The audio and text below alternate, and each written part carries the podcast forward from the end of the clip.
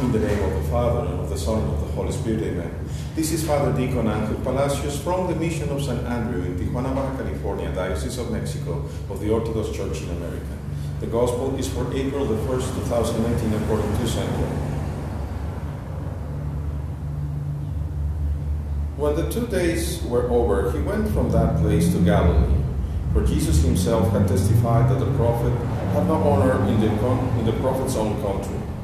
When he came to Galilee, the Galileans welcomed him, since they had seen all that he had done in Jerusalem at the festival, for they too had gone to the festival.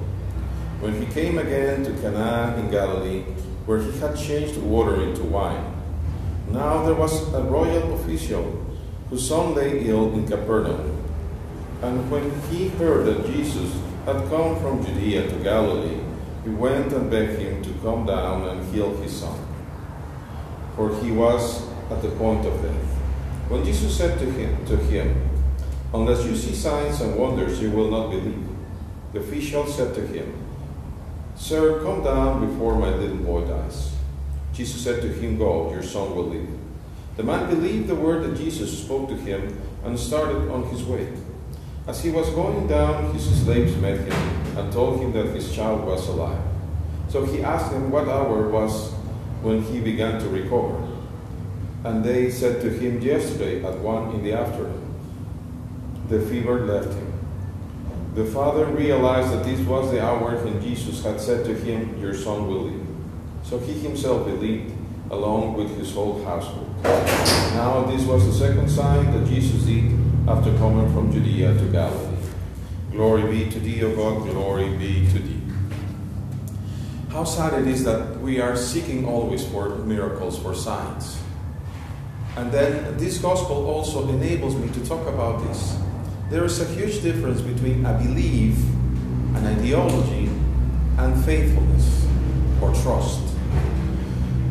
Faithfulness becomes from trust, arises from trust. You are to become faithful if you trust the person that you are being faithful to, especially if that person happens to be God.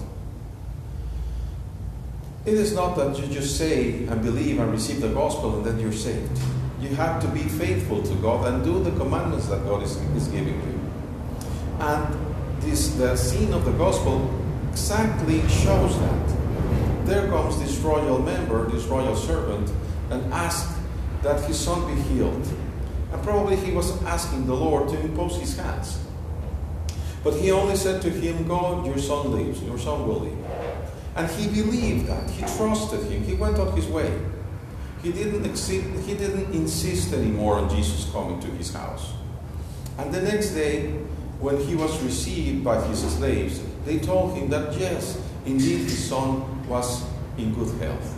And then he wanted to ascertain what was the hour that he started to get better. And the hour coincided with the very moment that the Lord told him, Your, your son will, will live. Dear brothers, it is not just a belief, but it is the being faithful to God.